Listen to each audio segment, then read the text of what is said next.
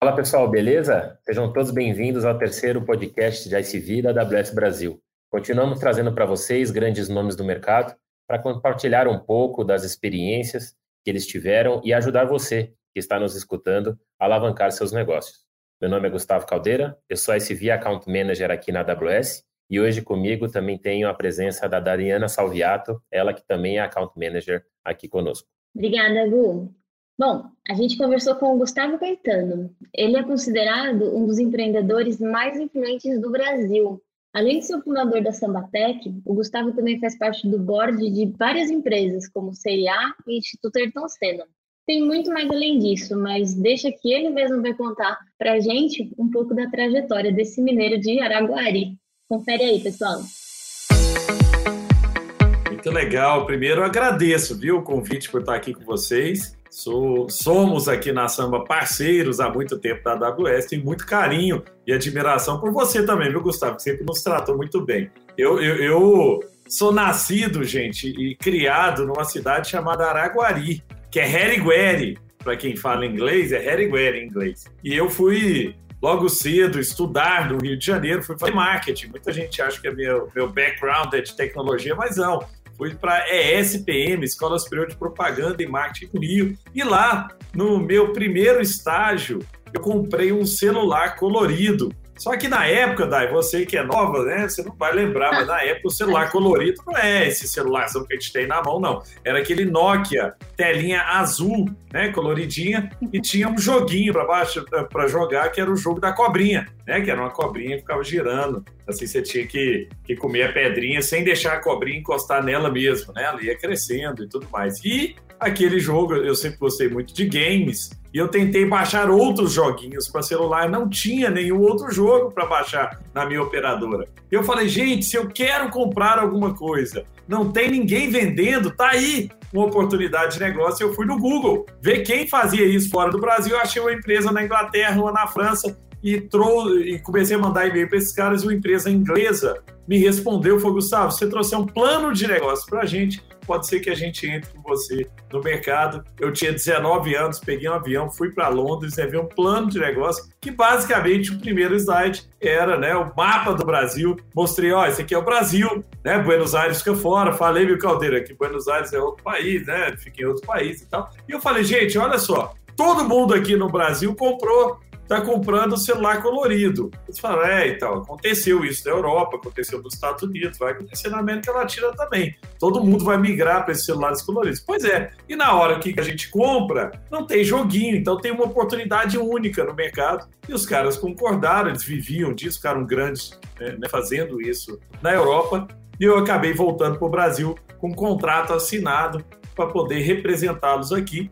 Cheguei no aeroporto de Guarulhos, eu com né, é, é, pouco dinheiro, porque eu era estagiário de uma empresa de plano de saúde no Rio de Janeiro, e liguei para o meu pai e falei, pai, me apresenta para um homem rico. E meu pai me apresentou para um empresário em Florianópolis que, naquele momento, tomou o risco. Hoje chama investidor anjo. Né? Ele aportou 100 mil dólares em 2004 na minha empresa né? E hoje o que é chamado investidor anjo, na época era um homem rico mesmo, ele botou o dinheiro ali no risco e a gente montou a nossa estrutura aqui em Belo Horizonte por ter um custo menor né, que São Paulo e Rio de Janeiro e acabamos crescendo muito nessa área de jogos para celular, até que em um determinado momento a gente entendeu que esse era um mercado que a gente vendia para as operadoras de, de telefonia e elas vendiam para os seus clientes, e a gente entendeu que né, com a chegada dos, do, dos grandes players aí no, no, no mercado de, de, telefonia celular, a gente, de, né, as app stores da, da, dos grandes players, a gente não teria muito mais espaço né, nesse mercado. E aí começamos a nossa plataforma de vídeo,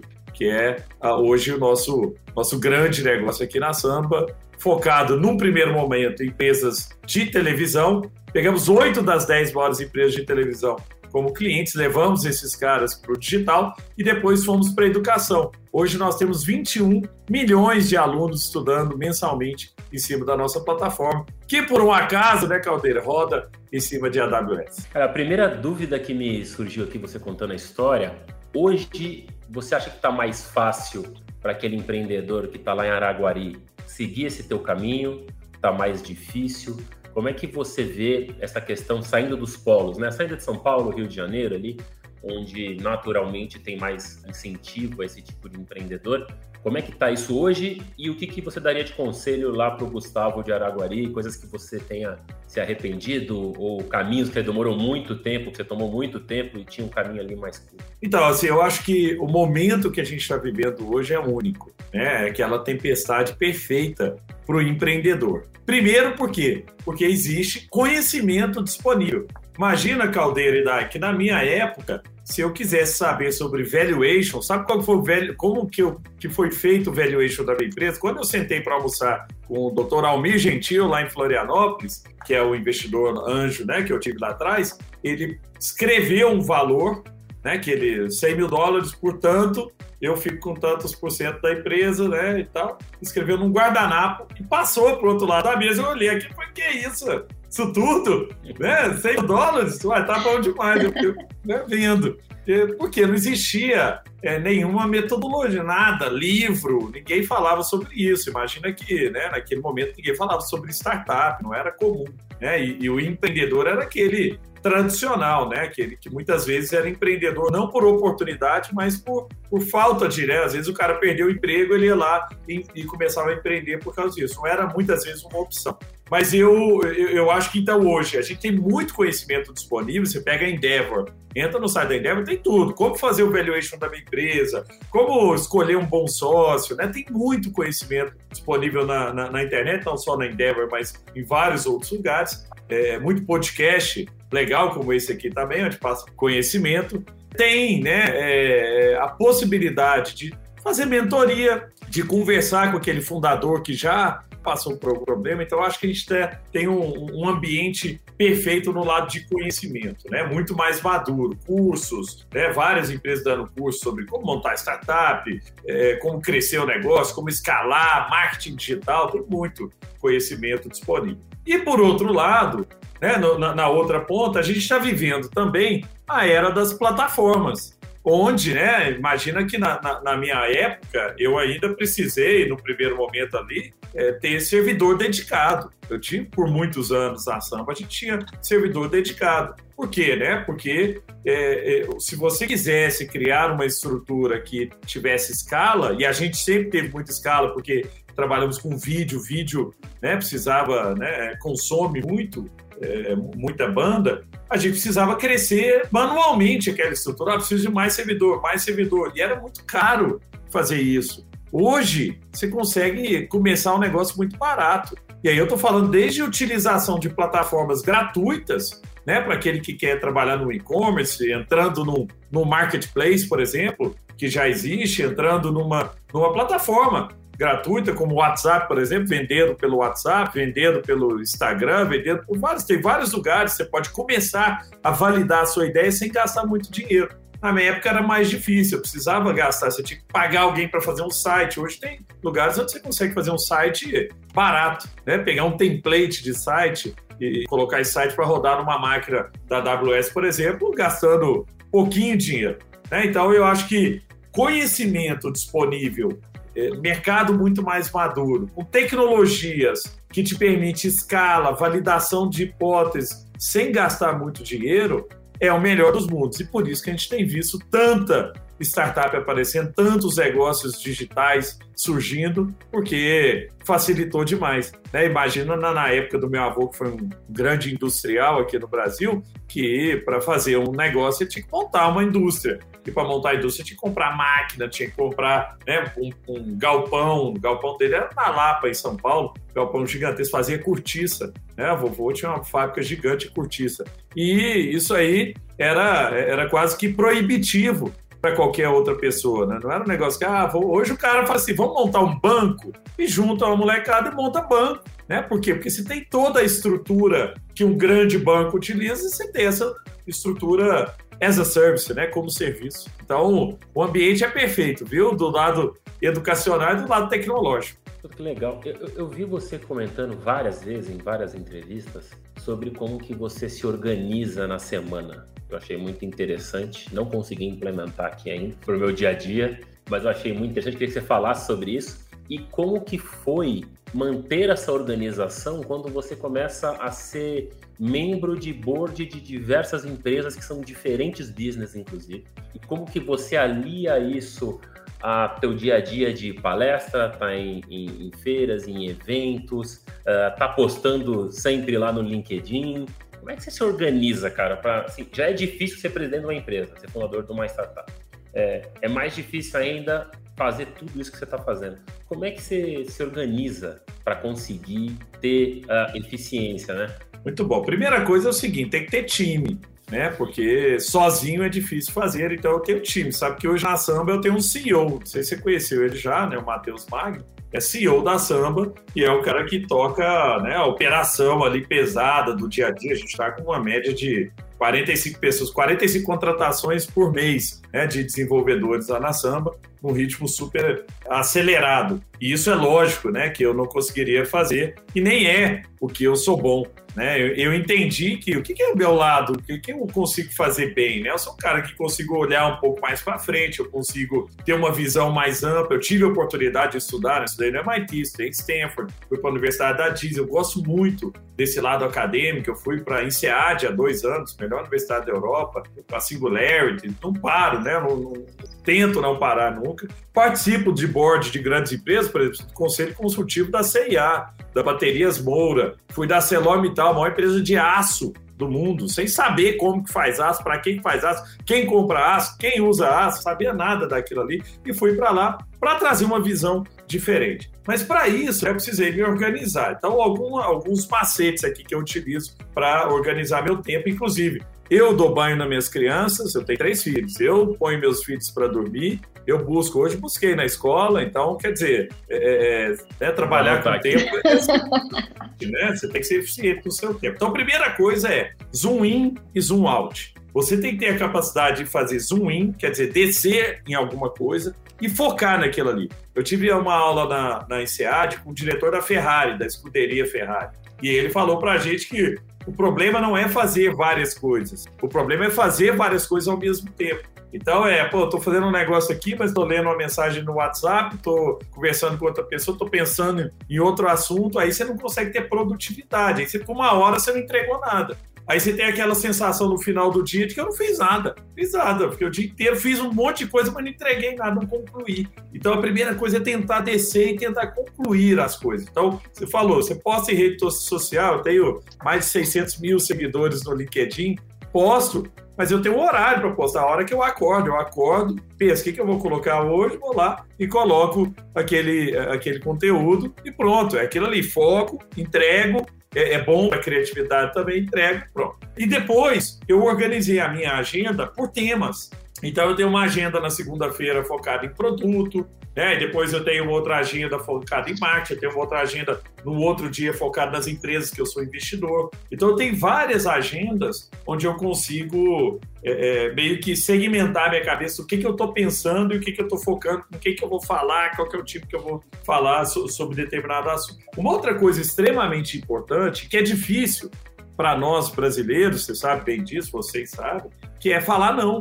Né? É, é, é, é, uma coisa que eu aprendi a falar. Eu recebo convite o tempo inteiro. Para ir para board de empresa listada em bolsa, recebi, assim, nos últimos dois, três meses, uns três convites, quatro convites de empresa grande listada em bolsa. E muitas vezes eu tive que tomar a decisão de falar, cara, super legal, projeto legal para caramba, não, não dá né? Porque eu entrei agora na Baterias Moura porque eu saí da Celobital. Então eu tenho um espaço reservado para isso aí, porque para mim também eu acho muito positivo mergulhar em outros mundos. Né? Eu estou lá na, no varejo, lá na CIA, estou lá falando de bateria com Baterias Moura, estou lá falando de aço com a Celobital, mas estou com a cabeça completamente é, aberta ali para aprendizado, para conhecer realidades diferentes depois, lógico, trazer para os meus negócios. Né? Então, é, esses são alguns macetes, viu, Caldeira, que eu, que eu utilizo aqui para me organizar. Falar não, zoom in e zoom out e segmentar o meu dia e as minhas agendas. E ter time, né, que também te suporta nas operações. Eu não tem muita coisa para você me mandar uma mensagem, oh, Gustavo, queria até gravar, hoje de manhã estava gravando com o Caíto lá da, da Chili Beans, que ele tem na rádio em São Paulo,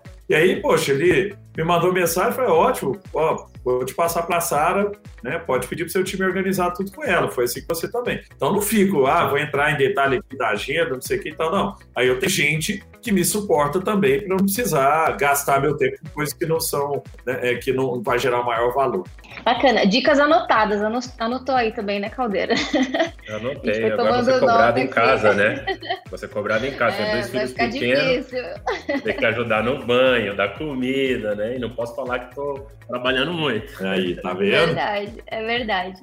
Gustavo, eu, eu queria aproveitar que você comentou sobre as redes sociais, né? A gente te segue e acompanha, assim, e, e um ponto que me muita atenção são os seus posts, principalmente no Insta, algumas coisas no LinkedIn, onde você fala sobre inovação. E você traz às vezes uns vídeos assim que são muito cirúrgicos, sabe? Assim, que sei lá, são menininhos jogando e mostram uma forma de inovar que a gente pensa assim, caramba, tipo, eu nunca tinha pensado nisso, né? E, e, são muitos insights, e são coisas assim de três segundos, quatro segundos, né? Aí eu queria, assim, trazer aqui para o nosso bate-papo, né? Eu queria entender um pouquinho qual que é o seu conceito de inovação, né? Como que você define é, inovação ali na essência e como se manter inovador, né? Você permeando tantos mercados tão diferentes, né? Como que você consegue manter essa conexão é, com a inovação de uma forma tão presente? Muito bom, Dá. Então, é, é, realmente, assim, a crença que eu tenho, e eu tive, eu falei aqui, tive a oportunidade de estudar em vários lugares o tema inovação. Eu sempre gostei muito desse tema e sempre quis ir para lugares de referência, né, para entender mais a fundo esse tema do lado mais é, acadêmico. E uma das coisas que eu percebi é que inovação está muito mais ligado com a arte de simplificar as coisas do que com a arte de inventar. O que eu quero dizer, né, que quando a gente está falando de inovação, se você, você né, que, que trabalha, você é account manager de várias empresas inovadoras, assim como o Caldeira. Né? Então, vocês sabem que as empresas, pega as empresas mais inovadoras do país hoje, elas não necessariamente inventaram nada novo. É o próprio Nubank, pega o Nubank. O Nubank inventou o banco, ele tem um negócio que não tinha, não existia. Ele fez um banco que não existia. Não. O que, que o Nubank fez? Fez um banco sim. É, o que, que o iFood faz? Eu, falei com o Fabrício, lá, presidente do iFood. Falei, Fabrício, lá em Araguari tinha iFood 30 anos atrás, quando eu morava lá. Eu falei, não, Gustavo, não tinha só, a gente não existia, não. Eu falei, não, mas era diferente, era assim, ó. Eu ligava pro Zeppelin Pizzaria, pedia pizza portuguesa, tira a cebola para mim, moça. A moça, ah, tá bom, entrega na casa do João Caetano, em frente à exposição. Tá, chegava o motoqueiro lá, meu pai dava um cheque do Banco Real, eu entregava o cheque e pegava a pizza. O que, que o iFood fez? Pegou a mesma jornada e falou: onde tem atrito? Por exemplo, pegar o telefone para ligar. Como que eu corto esse atrito? Não, põe dentro do aplicativo, o menu. Ah, beleza. Mas tem coisa que eu não posso cortar. Por exemplo, pagamento. Como é que eu faço o pagamento? É aí, o que, eles fizeram? Falaram, não, ali eu vou, ao invés de cortar, que eu não posso cortar o pagamento, eu posso reduzir a fricção. Quer dizer, tem uma fricção, mas eu posso reduzir essa fricção na hora que você clicar lá no pedido, já está pago né? assim como outras ferramentas que a gente tem no nosso dia a dia é, e que né, cobra, debita do nosso cartão, a gente nem, nem, lembra. Por quê? Porque não gera atrito. Imagina né, se, se, a, se o Amazon Prime lá todo mês mandasse um boleto para sua casa. Né? Ah, cobrando aquilo. Pô, você, é, é um atrito, é chato, pô, ter que pegar o boleto, pagar, não sei o que. já desconta aquilo ali, é automático e tudo mais. Então, quer dizer, você pode cortar, reduzir atrito. Mas você pode também aumentar alguma experiência. Isso também é inovação. Por exemplo, a reserva. Sou embaixador da reserva, estou usando aqui reserva. Você vai numa, numa loja da reserva, o cara cria um, ali uma experiência incrível ali dentro. Né? Por quê? Porque ele quer criar um ambiente legal, onde você sinta né, à vontade, o cara te serve uma cervejinha, o cara te... então, tem tudo isso. E mais, você pode também criar algo que ninguém criou ainda a partir daquela jornada. Que é, por exemplo, o que a Amazon fez lá fora com o Amazon Go. Quer dizer, não inventou um supermercado diferente. Eu fui conhecer lá um dos primeiros, lá, o pessoal me levou lá em Seattle para conhecer. Eu falei, mas que coisa doida. Vocês criaram um supermercado que há 80 anos é do mesmo jeito.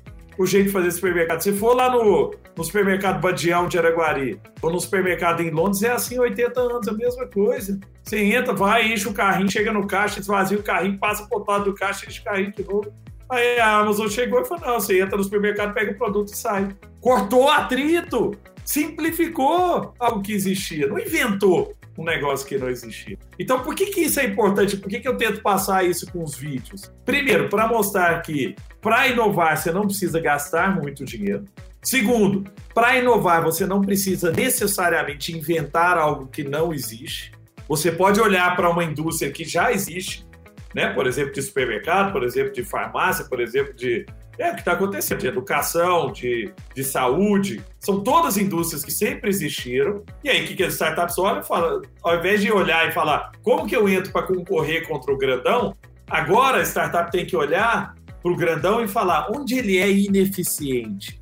É ali que eu vou inovar, é isso que eu vou fazer bem feito. Né? Isso é inovação. Então, para mim, essa, esses vídeos, quando eu trago esses vídeos, né? por exemplo, outro dia eu botei lá o pessoal descascando milho com uma moto né? Aquele tanto de milho descascado do chão, só, né?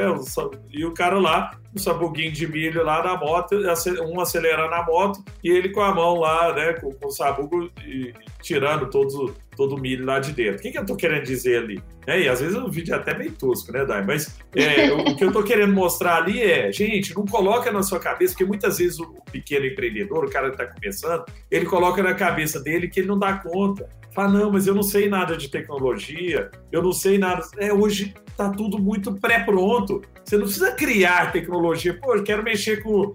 Quero criar alguma, é, sei lá, utilizar dados no meu negócio. Pô, antigamente, você comprar um, um, software de inteligência de mercado, um, um BI, custava 100 mil dólares um, um, software de BI.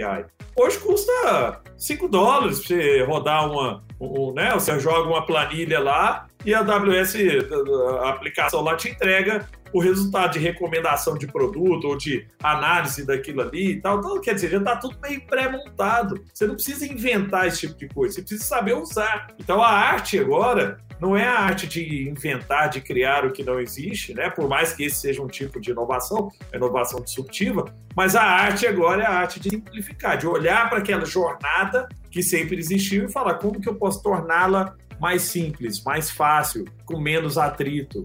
Esse é o jogo. É, é muito legal. É, os vídeos, eles, você pode chamar eles de toscos. Eu particularmente acho assim engraçados, rápidos, assim, vão direto ao ponto. Acho de fato muito bom.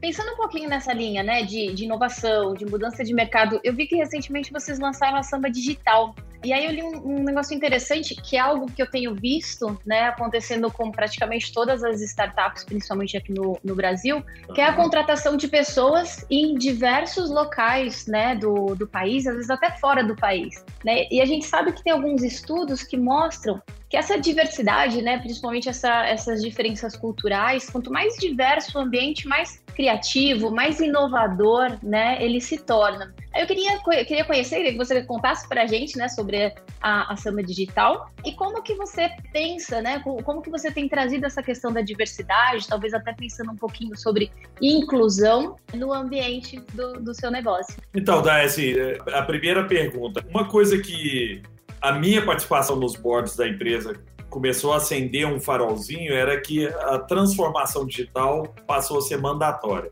É, assim, não é mais uma opção. Antes era um luxo. A empresa que estava se transformando digitalmente era aquela empresa grande, que tinha o luxo de gastar dinheiro, de focar né, no, no digital e tal. As outras não, para quê? É, tá tudo bem, tá tudo indo bem, para que, que eu preciso trazer o digital? E aí, né, participando dessas de reuniões estratégicas dessas grandes empresas, eu comecei a ver que essa era uma, uma demanda e que não tinha mais volta, era assim, extremamente necessária a transformação. E mais, essa demanda por transformação digital também desceria na cadeia, pegando os pequenos e os médios empreendedores. Hoje o bar da esquina precisa estar no digital ele precisa de alguma maneira trazer comodidade, seja vendendo via um aplicativo de marketplace, ou seja vendendo via WhatsApp, seja utilizando né, uma, um Instagram alguma, alguma rede e tal, para chegar nas pessoas. Então, quer dizer, as pessoas querem comodidade. E comodidade está né, muito ligada agora com esse mundo digital, porque é muito mais fácil você comprar sem precisar sair de casa. Tá lógico que tem coisas que têm a experiência de sair, de ir no lugar, mas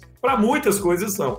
É, eu sempre falei, poxa, por que, que eu compro é, sabonete, shampoo, né, todo, todo mês por que, que o supermercado aqui da esquina, ou a farmácia mesmo da esquina aqui de casa, não entrega isso aqui em casa, não faz um plano em que ela entrega cada 15 dias o essencial ali? Que não é um negócio que eu quero ir pro, no supermercado ou na farmácia olhar shampoo. Né? Para mim, era, esse é o problema, inclusive nos Estados Unidos. Ah, mas já resolveu né? esse problema de assinatura desse tipo de produto. Então, a gente. É, eu comecei a notar isso eu falei, gente, vamos criar uma, uma empresa aqui dentro da Samba focada em transformação digital, mas ajudando não só na parte estratégica, porque eu entendia que existiam várias empresas ajudando a pensar a estratégia, as grandes empresas de consultoria, por exemplo, né, ajudando a pensar a estratégia digital, mas muitas vezes esse carinha ali entregava um PowerPoint e falava, vai lá, executa. E aí, aquele cara pega aquele monte de negócio e fala: não, tem que investir em analytics, tem que investir em inteligência artificial, tem que investir nisso e tal. E falei agora, como é que eu faço? Por quê? Porque a mão de obra está escassa.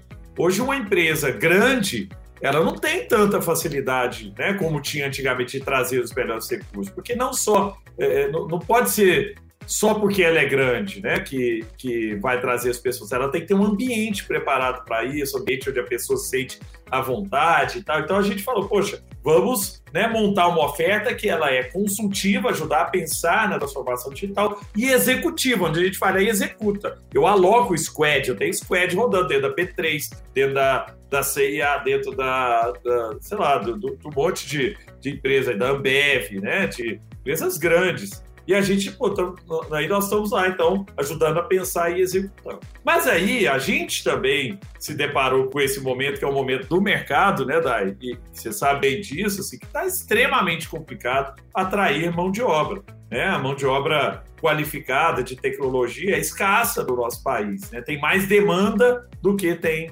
é, é, gente executiva. Inclusive tem a Tribe, que eu sou investidor, que é uma empresa, eu sou embaixador também, que é uma empresa que está formando né, mão de obra aí para o mercado. Mas olha só que interessante, a gente falou, poxa, Belo Horizonte já está muito saturado, tem muita startup grande aqui, gente ficou grande aqui em Belo Horizonte, né? Médios, Banco Inter, tem muita empresa grande aqui que pô, consegue pagar, às vezes, salário muito maior do que o nosso, a gente não consegue competir. Vamos começar a olhar para outros lugares? E aí que veio esse estalo da diversidade. Né? Eu estava lendo um livro da CIA e, a, e, eu vi uma história que, que foi a grande mudança aqui para dentro do nosso negócio. A CIA, depois da Guerra Fria, ela escolheu, né, ela definiu qual o perfil ideal do agente da CIA. Era homem, branco, 35 a 45 anos, formado nas Ivy Leagues americanas, melhores universidades americanas, protestante, e falou: esse é o cara que a gente tem que trazer. E a partir dali eles começaram a encher a CIA com esse perfil, que era o perfil do agente perfeito. E aí o que, que acontece? Chega né, um cara chamado Osama Bin Laden, vai numa caverna com a AK-47, espingarda velha,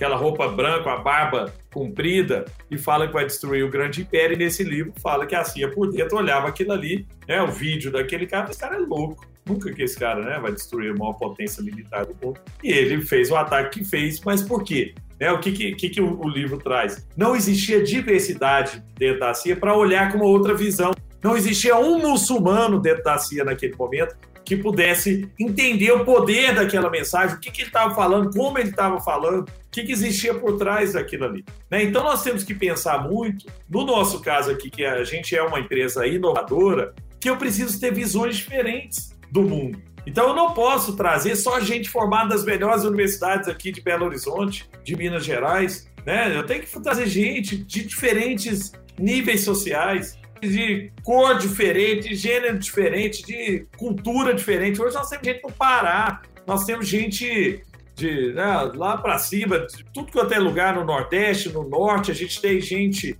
no sul do Brasil, a gente tem gente no Centro-Oeste, nós temos gente no Sudeste em vários lugares. Então isso aí mudou o nosso jeito de ver as coisas, porque agora a gente pega um problema e tem um monte de visões diferentes sobre aquele problema. E aí eu lembro de um negócio do Steve Jobs, né, que ele falava que quanto mais amplo é o seu repertório, mais chance você tem para trazer inovação.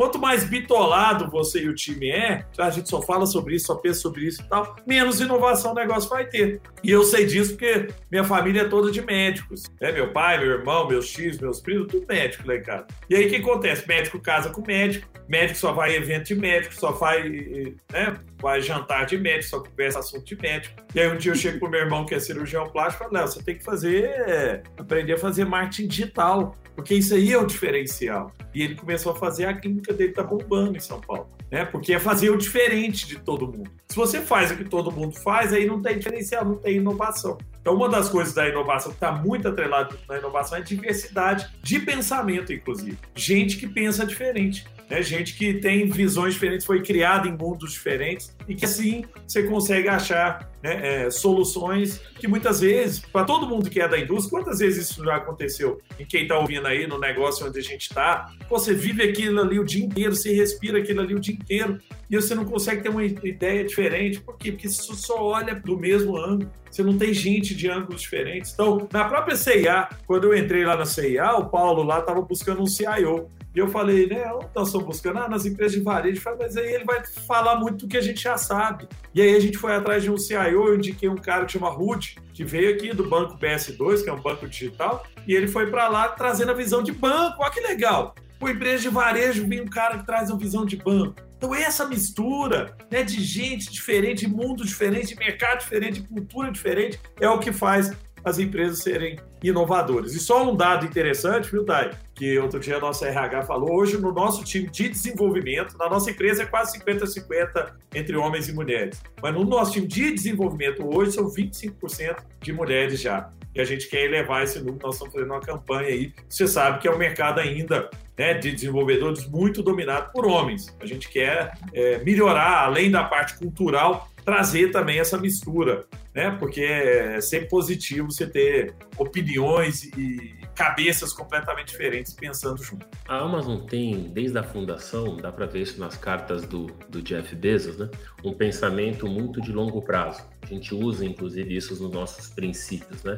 Então, a gente está pouco olhando para o que vai acontecer amanhã, no sentido de estratégia, é, e mais olhando para o que vai acontecer nos próximos anos. E isso também é com os nossos clientes. Então, eu queria que você contasse um pouco da tua visão, baseado em tudo que a gente conversou aqui, para onde que você projeta a samba, eu vou chamar de grupo samba, né? É, para onde que você projeta o grupo samba para os próximos cinco anos? Que disrupção que vocês vão estar fazendo? Onde que você acha que vocês é, vão estar aí no mercado? Tudo bom, Caldeira. Eu vou dividir em duas, em duas unidades aqui, tá? A Samba Tech como empresa EdTech, né, de educação, e a Samba Digital, uma empresa focada em transformação digital. Na Samba Tech, hoje nós estamos já com 20 milhões de alunos. Quando a gente criou o plano, de, uh, o nosso propósito lá é levar o conhecimento para todas as partes do Brasil. Porque o que, que eu entendo, eu sendo um cara do interior? Que quanto mais conhecimento a gente levar para as pontas, em lugares às pontas, imagina o cara uma cidade de 5 mil habitantes podendo ter aula com o melhor professor do Brasil de um determinado assunto, sem precisar sair da cidade dele. Porque eu, num determinado momento, quando eu fui fazer faculdade, não tinha faculdade em Araguari, tive que ir embora. Meus amigos todos foram embora. O que, que aconteceu? Hoje tem um monte de gente aí, ó, o Manuel Lemos, que é lá da Red Point, o Ronaldo Lemos, que é do Fantástico, faz o, o, o né, é um advogado super famoso aí, Expresso Futuro, é, então, ele é de Araguari também. O Marco Túlio, lá da Racon, maior agência de marketing digital do Brasil, inclusive sou sócio, a gente vendeu agora, né, com um grupo inglês. Poxa, todo Gustavo Debs da ZUP, vendida para o Itaú, todos esses caras de Araguari saem e montam negócios e, e esses negócios estão fora da cidade. E o que, que a gente viu? Pô, se a gente levar o conhecimento para as pontas, para o interior do nosso país, o interior é muito rico, o interior tem muito potencial. Para que, que todo mundo tem que morar em São Paulo para ter um bom emprego? Né? Então a gente começou a, a trabalhar nesse plano na época, tínhamos 3 milhões de alunos em cima da plataforma. Isso, falando de dois anos atrás, hoje estamos com 20 milhões de alunos e queremos chegar nos próximos dois anos a, a 50 milhões de alunos impactados. Então, a nossa, é, a nossa razão de existir aqui na, na, na Sambatec é fazer, de alguma maneira, esse conhecimento chegar da maneira mais fácil barata e rápida possível para as pontas. Está acessível, democrática. Tanto que na pandemia nós doamos a nossa plataforma para quem quisesse utilizar, qualquer governo que quisesse utilizar de graça. E o governo de Minas, por exemplo, botou 8 milhões de alunos estudando em cima da nossa plataforma de graça, não pagou nenhum real. Então, é, é, esse, esse é o nosso propósito. E do lado da Samba Digital, a gente entende que a transformação digital vai para a ponta. Então, nosso plano agora para o futuro é como que eu faço produtos e serviços que cheguem no pequeno e no médio empreendedor. Nós vamos começar agora, a partir do ano que vem, nas médias empresas, começando para as grandes, até para ter case, para poder mostrar, pô, estou fazendo isso com a Randon, estou fazendo isso com a ClearSale, estou fazendo isso com, né, com a Ambev, com a B3, com a CIA e tal. Beleza, os grandes. Agora a gente quer a partir do ano que vem, começar a impactar as médias empresas, que são aquelas empresas, muitas vezes empresas familiares, que vêm de um histórico empreendedor muito legal, muito bonito, mas que estão perdidas no processo de transformação digital. E o próximo passo, em seguida, é a gente chegar no pequeno, é realmente criar soluções e aí a gente está pensando até no modelo de franquias para que a gente possa ir para as pontas. Como é que eu tenho lá alguém lá em em Araguari, ajudando a transformar o pequeno comerciante, ajudando a levar esse cara para o mundo digital. É, esse, é, esse é um plano que a gente tem feito aqui e eu tenho certeza que é isso que muda o nosso país, porque só as grandes não impactam. Se a gente quer ganhar escala, a gente vai ter que descer para 90% das empresas, que são as médias e as grandes empresas. Pessoal, a gente está caminhando aqui para o final do nosso bate-papo aqui, super interessante, super enriquecedor com o Gustavo Caetano. Mas muita gente não sabia que Harry Guerra era esse pool de talentos, né? Você compartilhou outros nomes aí que eu também não conhecia, muito legal. Gustavo, eu queria entender um pouquinho, saber, é, assim, o que, que você consome, né, normalmente de livros, filmes, podcasts. Dá uma indicação para gente, compartilha um pouquinho aqui com a nossa, com a nossa audiência referências que você acha que podem ser legais. Pode ser vida profissional, pessoal, o que você achar interessante aí compartilhar.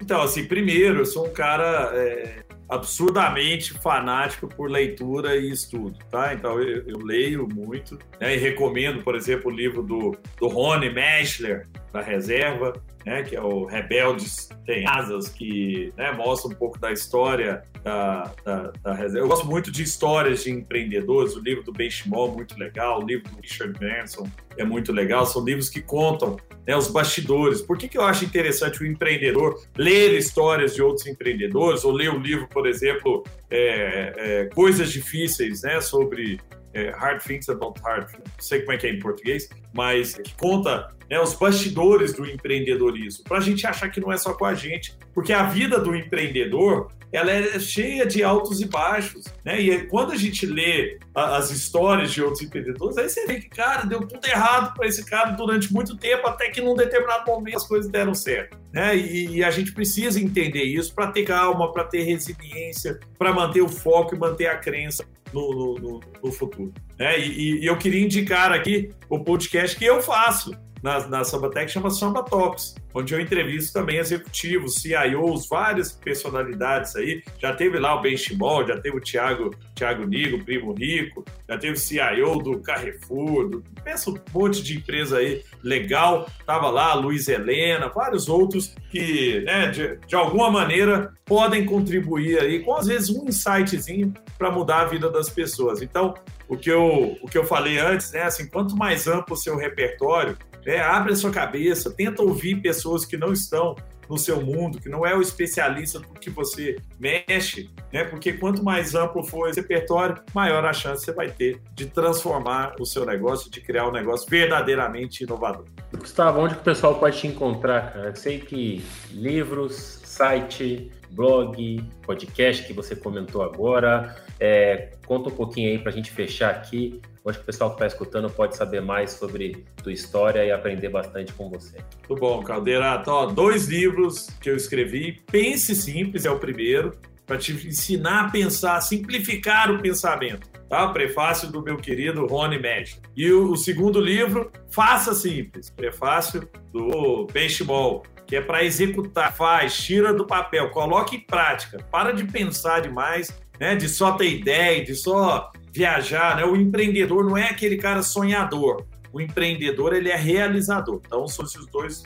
Redes sociais, né? Instagram, arroba Gustavo Caetano, Twitter, arroba Gustavo Caetano e LinkedIn, Gustavo Caetano. Então, todos aí, eu posto conteúdos diários sobre inovação e empreendedorismo. E, para quem tem Telegram, eu tenho um canal com 18 mil seguidores, viu, Caldeira, no Telegram que chama Pense Simples também. E lá eu boto, ali é com muito mais frequência, porque é mais ou menos o que eu tô lendo. Pô, leio uma notícia legal aqui sobre criptomoeda, vou lá e já posto lá no Telegram. Tô lendo um negócio sobre, pô, startup levantou dinheiro, não sei o quê, vou lá e coloco no, no Telegram. Então, tem vários lugares aí para você poder interagir comigo, né? Quem se interessar.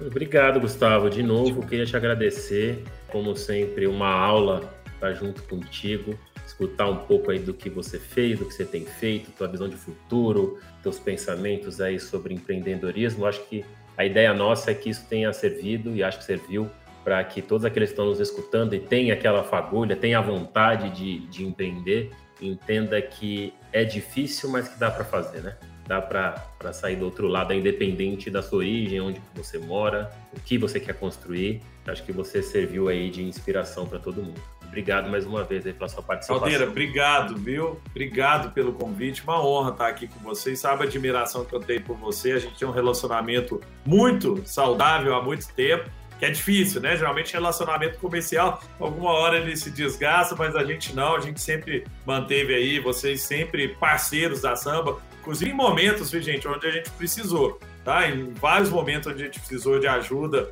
da AWS, momentos de crise, de dificuldade, a AWS, né, principalmente na figura do Caldeira aí, sempre teve do nosso lado, sempre nos ajudou. Então, isso é parceria de longo prazo. É o pensamento que você, que você trouxe aí do, do Bezos, que é sempre olhando lá para frente, nunca é uma relação é, de curto prazo, momentânea e, pô, né, é uma relação mesmo de, de parceria, de ecossistema. Então, eu fico muito feliz de poder estar ao lado de vocês aí nessa jornada. Obrigado, viu, Dai, também pelo carinho. Obrigada, super obrigada. Aprendemos muito aqui. Espero que todo mundo tenha aproveitado e gostado tanto quanto a gente gostou desse bate-papo. Obrigada mesmo. Obrigado, pessoal. Até mais, pessoal. Obrigada, gente. Até.